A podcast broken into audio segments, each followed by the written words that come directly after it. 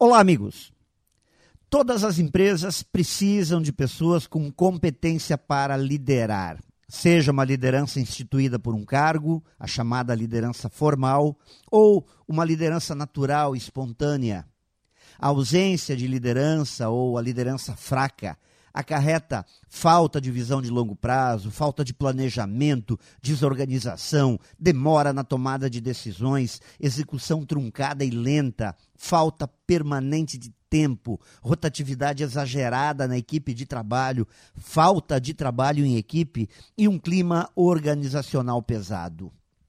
Onde não existe liderança, os problemas brotam em todos os cantos, como ervas daninhas. São incêndios e mais incêndios.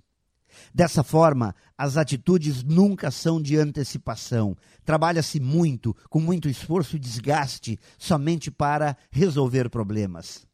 Líderes fortes inspiram e sabem orientar suas equipes. Suas atitudes servem de exemplo e seus exemplos orientam as atitudes das pessoas. Líderes fortes visualizam o que precisa ser feito e fazem. Seus encaminhamentos sempre vinculam ideias, ideais, valores e metas às suas equipes. Com isso, as pessoas não cumprem somente ordens, seguem um objetivo com clareza e empolgação para que a missão seja concluída. Em tempos instáveis e estranhos como estes que estamos vivendo, de grandes transformações, o líder forte sabe lidar com a complexidade e com todos estes desafios. Enfrenta situações difíceis sem passar desespero às pessoas.